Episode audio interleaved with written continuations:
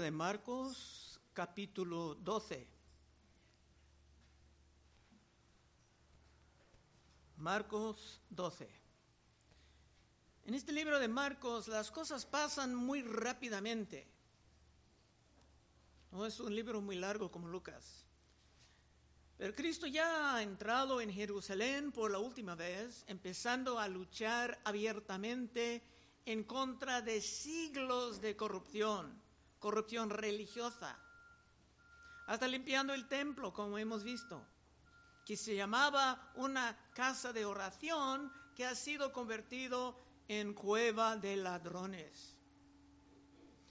Pero como siempre, Cristo avanzaba su causa por medio de las enseñanzas. Versículo 1. Entonces comenzó Jesús a decirles por parábolas, un hombre plantó una viña, la cercó de vallado, cavó un lagar, edificó una torre y la arrendó a unos labradores y se fue lejos. Había una parábola muy semejante a esta en el libro de Isaías.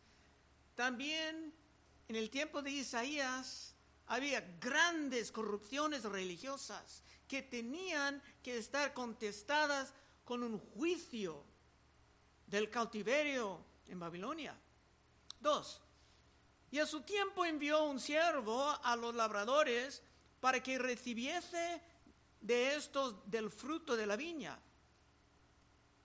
Era normal para un rico dar empleo a unos capetaces para gobernar su inversión en su ausencia. Pero después de una cosecha, el dueño esperaba los frutos de su obra. Tres.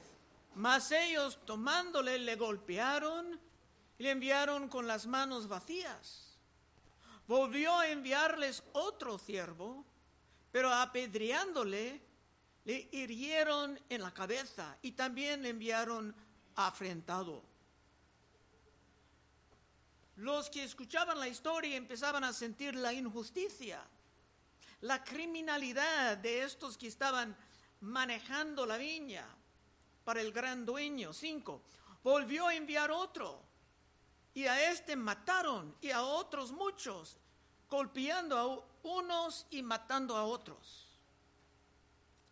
Era como un motín en contra del dueño, que tenía el derecho legal y moral de recibir los frutos de su inversión. La viña a lo mejor daba empleo a muchos y producía, lo que producía era de gran valor, pero los que estaban manejando todo esto han convertido en unos delincuentes. Seis. Por último, teniendo aún un hijo suyo, amado, lo envió también a ellos, diciendo, tendrán respeto a mi hijo. Los que escuchaban a lo mejor estaban pensando, no, no mandes a ese hijo amado es demasiadamente peligroso, manda más bien unos soldados. Porque antes de televisión y radio la gente vivía escuchando historias como esta. Se sentían involucrados. Parecía como que la parábola iba a ser cada vez más violenta. Siete. Mas aquellos labradores dijeron entre sí, este es el heredero. Venid, matémosle y la heredad será nuestra. Y tomándole, le mataron y le echaron fuera de la viña. La parábola era muy triste y solamente pudiera estar contestada con una gran venganza. Nueve. ¿Qué pues hará el Señor de la viña? Vendrá y destruirá a los labradores y dará su viña a otros a estas alturas, seguramente muchos estaban empezando, empezando a entender lo que la parábola estaba enseñando. Los delincuentes que manejaban la viña eran el liderazgo religioso. hundiéndose en su propia corrupción, ya por siglos. Los siervos que fueron mandados eran los profetas, como Isaías, Jeremías, Ezequiel, más recién Juan Bautista, y eran severamente maltratados. Y el Hijo amado que fue matado es Cristo, que iba a estar crucificado en unos días. Pero Dios, como el dueño de la viña, tenía que mandar un juicio terrible y después dar el control de la viña a otros.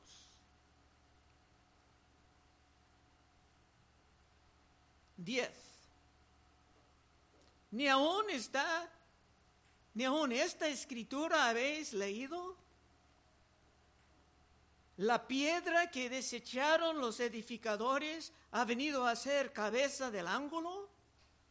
El Señor ha hecho esto y es, es cosa maravillosa a nuestros ojos. Cristo era esa piedra angular que después de, de que era rechazado por los corruptos, iba a estar establecido como cabeza del ángulo porque no iba a quedarse en la tumba, sino que resucitado iba a empezar a avanzar su reino en todas partes. En fin, Cristo está vivo. Nosotros somos los que manejan la viña ahora.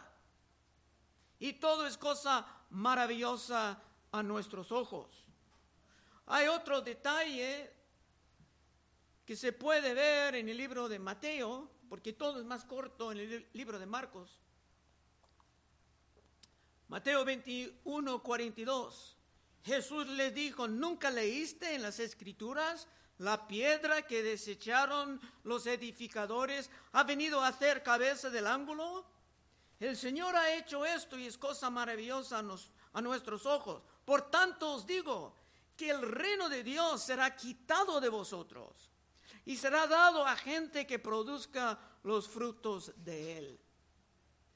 La profecía anunciaba que los corruptos judíos iban a perder el reino de Dios en poco tiempo.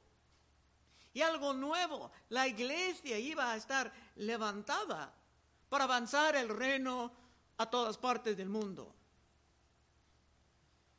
Y los líderes corruptos y todos los que no formaban parte de la iglesia de Cristo iban a caer bajo juicios terribles. Cristo anunciaba esto en su vía dolorosa. En Lucas 23, 26. Dice, llevándole, tomaron a cierto Simón de Sirene que venía del campo y le pusieron encima la cruz para que la llevase tras Jesús. En este momento Jesús estaba muy agotado, cubierto de sangre, con la corona de espinas pidían otro para ayudar a llevar la, la corona, y le seguía gran multitud del pueblo y de mujeres que lloraban y hacían lamentación por él. Pero Jesús, vuelto hacia ellas, Cristo en todo dolor, pensando más en ellas que en él mismo, le dijo, hijas de Jerusalén, no lloréis por mí, sino llorad por vosotras mismas y por vuestros hijos, porque he aquí vendrán días en que dirán, bienaventuradas las estériles, y los, que, y los vientres que no concibieron, y los pechos que no criaron. Entonces comenzarán a decir a los montes, caed sobre nosotros, y a los collados, cubrirnos. Porque si en el árbol verde hacen estas cosas, en el seco, ¿qué no se hará? En el año 70, por la providencia de Dios, los romanos vinieron y destruían a Israel, derrumbando su templo. De hecho, hasta la fecha, pasando más de dos mil años, no han podido levantar su templo otra vez. No porque no quieren, sí quieren. Pero su sistema de religión sin Cristo ya no será tolerada por Dios. 12. Y procuraban prenderle porque entendían que decía contra ellos aquella parábola, pero temían la multitud y dejándole se fueron. Ahora tienen que sacar sus más listos, sus más astutos para lanzar sus trampas a Cristo. Tenían que tratar de ponerlo en ridículo o causarle de enseñar algo en contra de los romanos o cualquier cosa que posiblemente pudo hacerlo parecer mal a la muchedumbre. Los primeros eran dos grupos que normalmente estaban en oposición, el uno contra el otro. Y le enviaron algunos de los fariseos y de los herodianos. Los herodianos no, tenían mucho interés en la, la, religión, sino en el gobierno. Y estaban con Roma. Para que les sorprendiesen en alguna palabra Viniendo ellos le dijeron, Maestro, sabemos que eres hombre veraz y que no te cuides de nadie, porque no mires la apariencia de los hombres, sino con verdad enseñas el camino de Dios. ¿Es lícito dar tributo a César o no? ¿Daremos o no daremos? Cuando dice es lícito, es correcto. Estos dos grupos normalmente eran casi enemigos, pero se unían en contra de Cristo porque según ellos, Cristo era un gran peligro a todos. Si Cristo dijo, sí, págalo. Si pudieran acusarle de estar al lado de los romanos opresores. Si dijo que no, que no tenían que pagar los impuestos, los romanos pudieran acusarle de ser un revolucionario. En fin, esos astutos pensaban que su trampa era sin salida. 15. Mas él, percibiendo la hipocresía de ellos, les dijo, ¿por qué me intentáis? Traedme la moneda para que la vea. Aunque ellos vinieron hablando muy, muy respetuosamente, Cristo pudo fácilmente percibir su maldad. 16. Ellos se la trajeron, una moneda, y le dijo, ¿de quién es esta imagen? Y la inscripción. Ellos le dijeron, de César. Respondiendo Jesús le dijo, dad a César lo que es de César y a Dios lo que es de Dios, y se maravillaron de él. Su trampa era inútil. En la fe cristiana, nuestra fe no es una fe revolucionaria que anda atacando a gobiernos. Claro, podemos criticar al gobierno cuando es injusto o corrupto, pero aún un gobierno malo es mejor que el caos de la anarquía. San Pablo enseñaba en el libro de, Romanos que los del gobierno son también siervos de Dios, diácono en la palabra original. Romanos 13:3 dice, porque los magistrados, y un magistrado es cualquier persona del gobierno, jueces, gobernadores, porque los magistrados no están para infundir temor al que hace bien, sino al malo. ¿Quieres pues no temer la autoridad? Haz lo bueno y tendrás alabanza de ella, porque es servidor de Dios. Como un pastor, un predicador es servidor de Dios, la Biblia dice que la persona del gobierno es servidor de Dios para tu bien. Pero si hace lo malo, teme porque no en vano lleva la espada, pues es servidor de Dios, vengador para castigar al que hace lo malo. Por lo cual es necesario estarles sujetos, no solamente por razón de castigo, sino también por causa de la conciencia. Pues por esto pagáis también los tributos, esos son impuestos, porque son servidores de Dios que atienden continuamente a esto mismo. Ha habido cristianos que han pensado, no, yo no tengo que pagar nada de impuestos y muchos de ellos han pasado gran parte de sus vidas en la prisión. Pagad a todos lo que debéis. Al que tributo, tributo. Al que impuesto, impuesto. Al que respeto, respeto. Al que honra, honra.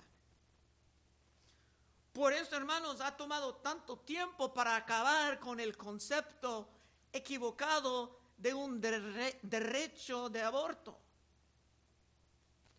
Los cristianos no pueden simplemente matar a los médicos o quemar a las clínicas del aborto, sino que tenemos que honrar las leyes. Y con mucha oración y trabajo legal podemos, por supuesto, ganar la victoria. Pero como organizaciones que respeten la autoridad de los gobiernos, las iglesias normalmente están toleradas en la gran mayoría de las naciones. Bueno, ahora van a venir otros astutos para tomar su turno, esta vez en contra de la doctrina que Cristo, avanzaba. 18. Entonces vinieron a él los saduceos, que dicen que no hay resurrección, y le preguntaron diciendo, estos ni creían en ángeles, ni en demonios, ni en la vida después de la muerte. Maestro, Moisés nos escribió que si el hermano de alguno muriere y dejare esposa, pero no dejare hijos, que su hermano se case con ella y levante descendencia a su hermano. Ley era para el testamento antiguo, cuando la tierra significaba mucho y estaban controlando las familias porque el Cristo iba a salir de ellos y no aplica a nosotros, pero los saduceos ni creían que había vida después de la muerte. Continuando con su trampa en versículo 20. Hubo siete hermanos. El primero tomó esposa y murió sin dejar descendencia. Y el segundo se casó con ella y murió. Y tampoco dejó descendencia. Y el tercero de la misma manera. Y hasta los siete. Y ni sabemos que esto era cierto, pero era su manera de hablar. Y no dejaron descendencia y después de todos murió también la mujer. En la resurrección, pues, cuando resuciten, ¿de cuál de ellos será ella mujer? Ya que los siete la tuvieron por mujer. Estos saduceos también honraban solamente los primeros cinco libros de la Biblia. Así que no sería eficaz ir a los salmos, a los proverbios o a los profetas para contestar a estos. 24. Entonces respondiendo Jesús le dijo, ¿no erráis por esto porque ignoráis las escrituras y el poder de Dios? Porque cuando resucitan de los muertos, ni se casarán ni se darán en casamiento, sino serán como los ángeles que están en los cielos. Pero respeto a los a que los muertos resucitan. ¿No habéis leído en el libro de Moisés, libros que ellos aceptaban, cómo le habló Dios en la zarza diciendo, yo soy el Dios de Abraham, el Dios de Isaac y el Dios de Jacob? Dios no es Dios de muertos, sino Dios de vivos. Así que vosotros mucho erráis. Cuando Dios confirmaba que era Dios de Abraham, de Isaac, de Jacob, cuando ellos han fallecido hace mucho. En el tiempo de Moisés esto quería decir que estos aún tenían vida, aún como almas separados de sus cuerpos. Pero somos creados para tener cuerpos y la promesa existe de que seremos reunidos con nuestros cuerpos en el día de la resurrección. Cristo dijo en el libro de Juan, 5:28, no os maravilléis de esto, porque vendrá hora cuando todos los que están en los sepulcros oirán su voz. Y los que hicieron lo bueno saldrán a la resurrección de vida. Mas los que hicieron lo malo a la resurrección de condenación. La resurrección es para todos, pero no será una celebración para todos. Pero en fin, esa trampa tampoco lograba su fin de poner Cristo en ridículo. 28. Acercando uno de los escribas, otro grupo quería, querían tomar su turno, que los había oído disputar y sabía que les había respondido bien, le preguntó, ¿cuál es el primer mandamiento de todos? Los escribas realmente conocieron las escrituras, pero a veces distorsionaban lo que las escrituras enseñaban. Ellos pensaban que Cristo vino para acabar con todo lo que ellos han aprendido. Pero esto no es cierto. Cristo vino confirmando la palabra de Dios, pero atacando lo que era simplemente tradiciones de hombres cuando éstas contribuían a la corrupción. 28. Acercándose uno de los escribas que los había oído disputar y sabía que les había respondido bien, le preguntó, ¿cuál es el primer mandamiento de todos? Jesús le respondió, el primer mandamiento de todos es, oye Israel, el Señor nuestro Dios, el Señor uno es. Y amarás al Señor tu Dios con todo tu corazón, con toda tu alma y con toda tu mente y con todas tus fuerzas. Este es el primer mandamiento.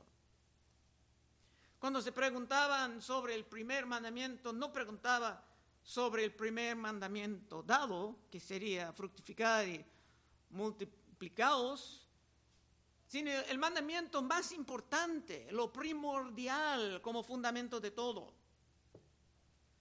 Y cuando empezamos con el amor de Dios, todo lo demás es más fácil. Todo lo demás tiene sentido. Una manera de amar a Dios es guardar sus mandamientos. Y sus mandamientos no son gravosos para uno renacido en Cristo. Dice en 1 de Juan 5:3, pues este es el amor a Dios, que guardemos sus mandamientos y sus mandamientos no son gravosos. no son gravosos para uno que ha escapado de las garras de Satanás. Pero si tu hermano hermana joven sientes como que los mandamientos sí son gravosos, porque tu corazón está muy pegada al mundo con su vanidad, entonces queremos orar para ti terminando el servicio. Es que el pecado es muy destructivo y es la plaga del alma. 30. Amarás al Señor con todo tu corazón y con toda tu alma y con toda tu mente y con todas tus fuerzas. Este es el principal mandamiento. Y nótalo, que estamos llamados a amar a Dios con toda nuestra mente. Esto quiere decir que no vamos a continuar muy ignorantes de la santa palabra, sino que aun cuando es difícil, vamos a progresar estudiando y aplicando la palabra a nuestras vidas. Las escrituras serán una gran prioridad en nuestras vidas si realmente tenemos un amor por su autor. 31. Y el segundo es semejante. Amarás a tu prójimo como a ti mismo. No hay otro mandamiento mayor que estos.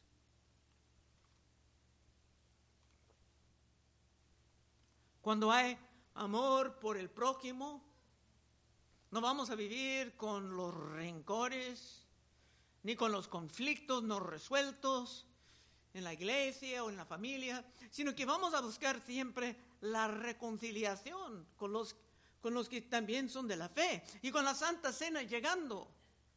Ya en ocho días cabe mencionar lo que dijo Cristo Jesús en Mateo 5:23. Por tanto, si traes tu ofrenda al altar y ahí te acuerdas de que tu hermano tiene algo contra ti, deja ti tu ofrenda delante del altar y anda, reconcíliate primero con tu hermano. Y entonces ven y presente tu ofrenda. Cristo ni quiere recibir de ti hasta que te hagas lo de, de muy urgente, que te vayas y te reconcilies con tu hermano. Para Cristo la reconciliación es de gran prioridad. Es la evidencia de que realmente estás amando a tu prójimo, como este mandamiento de la ley exige ese mandamiento más fundamental. 32. Entonces el escriba le dijo, bien, maestro, ¿verdad has dicho? Que uno es Dios y no hay otro fuera de él. Y el amarle con todo, todo el corazón, con todo el entendimiento, con toda el alma y con todas las fuerzas. Y amar al prójimo como a uno mismo es más que todos los holocaustos y sacrificios. Cuando se quedaban con las escrituras y no entraban en todas las tradiciones humanas, hasta los escribas pudieran estar de acuerdo con Cristo.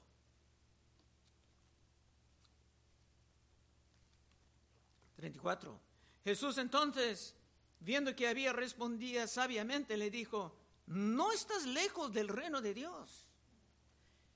Y a ninguno osaba preguntarle. Ya nadie más estaba poniendo sus trampas. Es bueno no estar lejos del reino de Dios.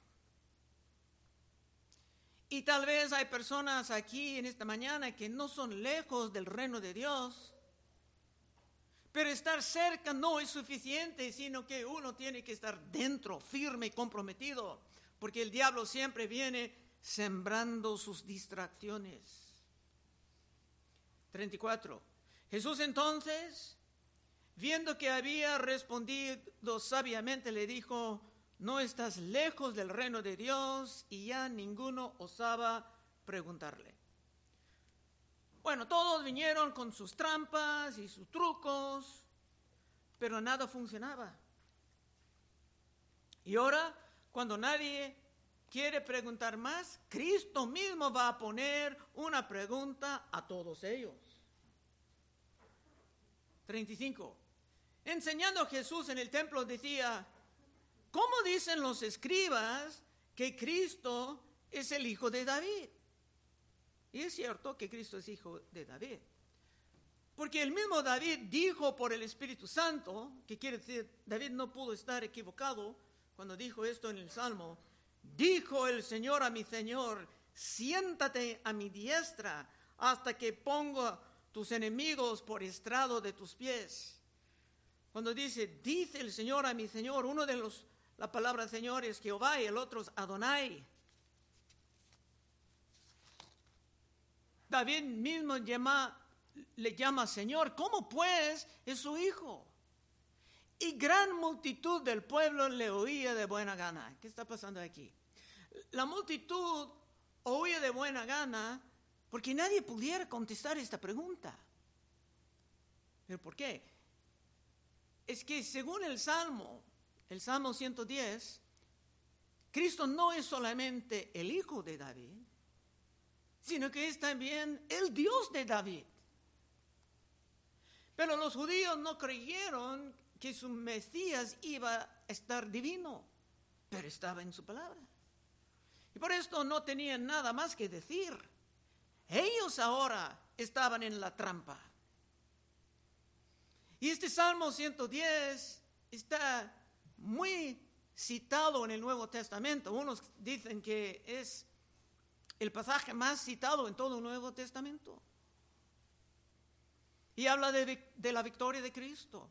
Y es seguramente una molestia a los que caigan siempre en el pesimismo pensando que el mundo tiene que estar cada vez peor. Muchos enseñan que Cristo no va a regresar hasta que la última persona elegida por Dios viene a Cristo. Y después Cristo va a regresar. Lo he escuchado muchas veces. Suena bien. El único problema es que no es bíblico. Pero las escrituras nos enseñan exactamente lo que Cristo está esperando, lo que tiene que pasar antes de su segunda venida. Dice en Hebreos 10, 11. Y ciertamente todo sacerdote está día tras día ministrando y ofreciendo muchas veces los mismos sacrificios que nunca pueden quitar los pecados, pero Cristo, habiendo ofrecido una vez para siempre un solo sacrificio por los pecados, se ha sentado a la diestra de Dios de ahí en, adelante, esperando hasta que sus enemigos sean puestos por estrado de sus pies. Eso es lo que Cristo está esperando bíblicamente. Muchos enemigos eran aplastados bajo los pies de Cristo aún en esta semana, con grandes cantidades de clínicas del aborto en los estados que están perdiendo su derecho de operar. Y debemos de orar y trabajar para ver más enemigos cayendo bajo los pies de Cristo. En vez de simplemente tirar la toalla diciendo que ya estamos en los últimos de los últimos días y todo tiene que ir de mal a peor. 38. Y les decía en su doctrina, guardaos de los escribas, que gustan de andar con largas ropas y aman las salutaciones en las plazas y las primeras sillas en las sinagogas los primeros asientos en las cenas, que devoran las casas de las viudas. Y por pretexto hacen largas oraciones, estos recibirán mayor condenación. Cristo nos da la advertencia aquí, para el primer siglo y también para ahora, de que siempre habrá maestros falsos en las iglesias. Y ahora se puede decir en la televisión, en el internet. Y estos siempre son hipócritas que usan a las iglesias para exaltar a ellos mismos, para sacar dinero, para tener acceso a niños o, a las mujeres. Y muy importante aquí es la manera en que se sacan el dinero de las viudas. Ya estamos terminando. Versículo 41. Estando Jesús sentado delante del arca de la ofrenda, miraba cómo el pueblo echaba dinero en el arca. Y muchos ricos echaban mucho. Y vino una viuda pobre y echó dos blancas, o sea, un cuadrante.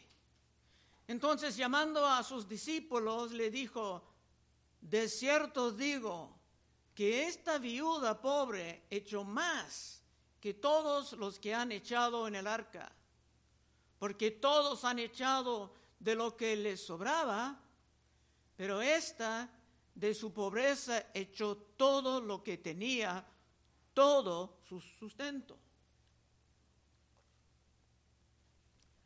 A través de los siglos, muchos temas han sido sacados de esa observación de la viuda pobre, animándonos a contribuir pero en mis estudios de esta semana descubrí otra aplicación que no he visto antes, pero tiene sentido en el contexto. Según John MacArthur, un predicador famoso aquí en Los Ángeles, ya por muchas décadas, Cristo estaba notando la pobreza de esa mujer para ilustrar el impacto de la corrupción. Es que los escribas y los fariseos tenían maneras muy sofisticadas de robar a las viudas y dejarlas con casi nada. Y por esto las dos blancas, las dos monedas eran todo lo que ella tenía. Cristo era muy fuerte sobre ese punto en el libro de Mateo capítulo 23, último versículo que vamos a citar. Mateo 23, 13 Cristo dijo, ay de vosotros, escribas y fariseos hipócritas, porque cerráis el reino de los cielos delante de los hombres, pues ni entráis vosotros, ni dejáis entrar a los que están entrando, ay de vosotros, escribas y fariseos, porque devoráis las casas de las viudas. Siempre tiene que comparar el contexto. Y como pretexto haces largas oraciones, por esto recibiréis mayor condenación. Ay de vosotros, escribas y fariseos hipócritas, porque recorréis mar y tierra para hacer un prosélito, y una vez hecho, le hacéis dos veces más hijo del infierno que vosotros. Y todo el capítulo 23 de Mateo es así. Conclusión. En conclusión, este capítulo triste nos ha enseñado, nos ha enseñado que como en el, el gobierno te puedes encontrar la corrupción, también hasta en la iglesia te puedes encontrar el mismo. Cuando Cristo vino era para juzgar, para dejar la corrupción en un colapso. Y si nosotros vamos a seguir su ejemplo, nosotros también tenemos que estudiar y trabajar para eliminar la corrupción antes que nada en nosotros mismos, en nuestras familias, en la iglesia y finalmente en la sociedad, como hemos visto en esta semana, con el colapso de gran parte de la industria de matanza, que es la barbaridad de los abortos. Y si tú quieres vivir como ganador en el equipo ganador y no como otro perdedor en el equipo ganador, puedes pasar en unos momentos y oraremos contigo. Vamos a orar. Oh Padre, te damos gracias por el poder de tus evangelios. Ayúdanos, Señor, a brillar tu luz en este mundo. Ayúdanos a vivir con esperanza y optimismo de que tú vas a ayudarnos a hacer cosas grandes y no simplemente tirar la toalla como los pesimistas que están en todos lados. Ayúdanos, Señor, pedimos en el nombre de Cristo. Amén.